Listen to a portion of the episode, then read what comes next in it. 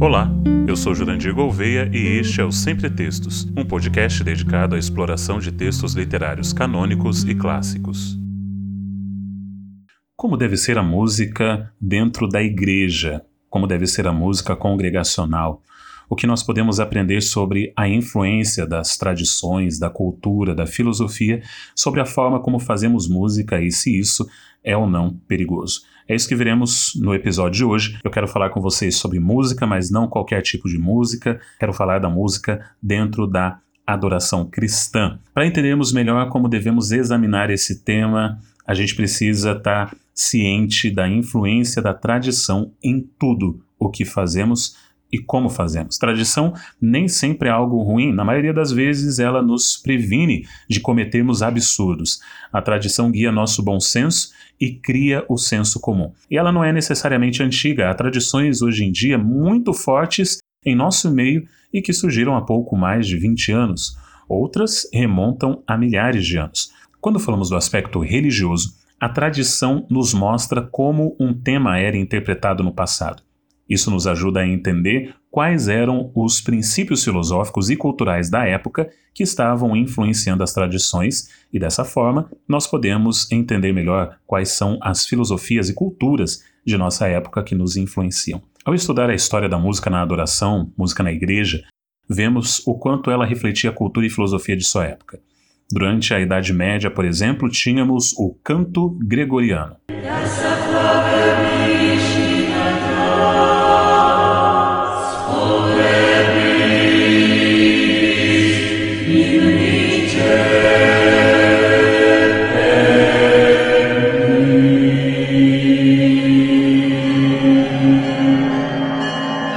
Era sempre muito séria, solene e principalmente em latim, ou seja, apenas os sacerdotes conseguiam entender o que estavam cantando. Quando houve a reforma protestante, Martinho Lutero começou a romper com essa tradição e a introduzir uma música que refletia a realidade cultural religiosa que queria promover. Então, os cânticos da reforma são mais alegres, mas ainda eram solenes. Falavam da experiência da salvação e exaltavam a Deus.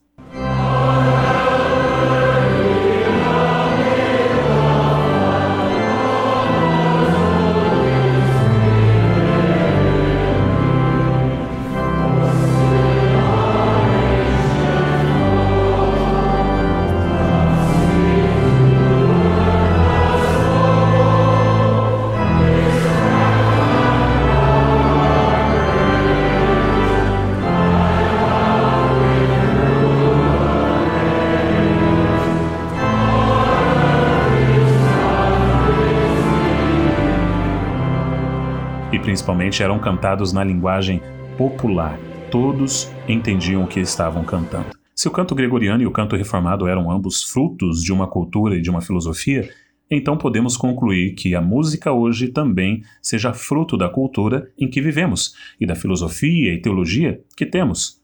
Sendo assim, fica óbvia a conclusão de que, assim como existem culturas ruins e filosofias ruins, também há músicas ruins baseadas em pressupostos histórico-culturais, teológicos e filosóficos que são contrários à Bíblia.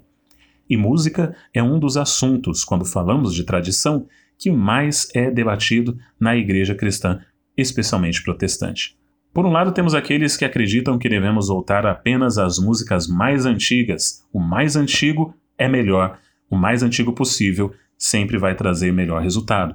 Por outro lado, temos aqueles que afirmam que, já que a Bíblia não fala nada sobre qual deveria ser o estilo musical usado na igreja, então não existem limites, pois tudo vai depender da cultura. Pensar dessa forma, porém, é ignorar que ambos são escravos da tradição e não refletem em como seus conceitos estão sendo influenciados pela cultura e filosofia e também teologia de sua época. As igrejas não têm mais no seu repertório cantos gregorianos, por exemplo, em latim justamente porque a cultura, filosofia e teologia da Idade Média foram superadas. E hoje entendemos que toda a congregação deve cantar e entender o que se canta.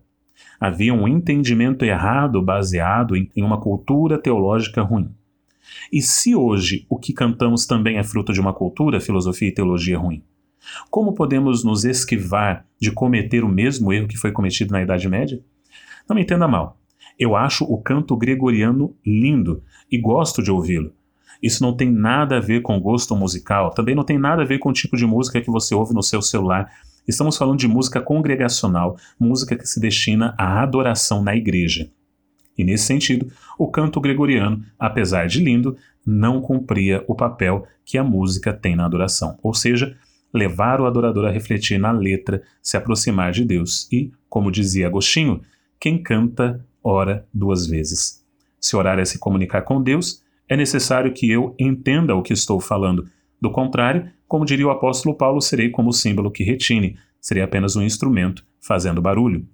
Sendo assim, concluímos que a melhor forma de debatermos o assunto da música congregacional hoje em dia seja refletir em quais são as influências culturais, filosóficas e teológicas que estão sobre os nossos louvores. Do ponto de vista cultural, vivemos numa época que a cultura é extremamente secular, que se afasta do religioso em busca de prazer e experiências pessoais. Também é uma cultura sensual e irreverente. Bauman define nossa cultura como líquida, materialista, superficial, onde a aparência superou a essência, onde o símbolo tem mais valor do que a realidade. De que forma a cultura afeta hoje a música congregacional? Quais aspectos perigosos dessa cultura devem ser evitados e são contrários à orientação bíblica para adoração? De fato, a Bíblia não fala muito sobre música, mas fala muito sobre adoração, e podemos retirar muitos princípios saudáveis sobre como deve ser o espírito do adorador. Como a teologia do nosso tempo tem influenciado a música congregacional? A teologia da prosperidade se espalha cada vez mais no cristianismo protestante, a ideia de que o cristão será sempre vitorioso, que a dor será estranha a ele e que as provações serão evitadas com devoção. Faz parte do perfil teológico de hoje uma tendência universalista, a ideia de que no final das contas Deus salvará a todos e que os pecados não são o suficiente para afastar a Deus. O texto mais ignorado da Bíblia em nossos dias, segundo a minha opinião, é Isaías 59, 2, que diz: As iniquidades de vocês fazem separação entre vocês e o seu Deus, e os pecados que vocês cometem o levam a esconder seu rosto de vocês, para não ouvir os seus pedidos. Deus se tornou um ser extremamente pessoal, camarada, amigão, parceiro. É a visão de um Deus domesticado que, segundo C.S. Lewis, é excelente para quando faço coisas certas, mas que não tem força nenhuma para me condenar quando faço coisas erradas. De que forma a teologia de nossa época influencia a música produzida pela igreja? Há aspectos perigosos de nossa teologia contemporânea que deveriam ser evitados na hora de produzir música congregacional?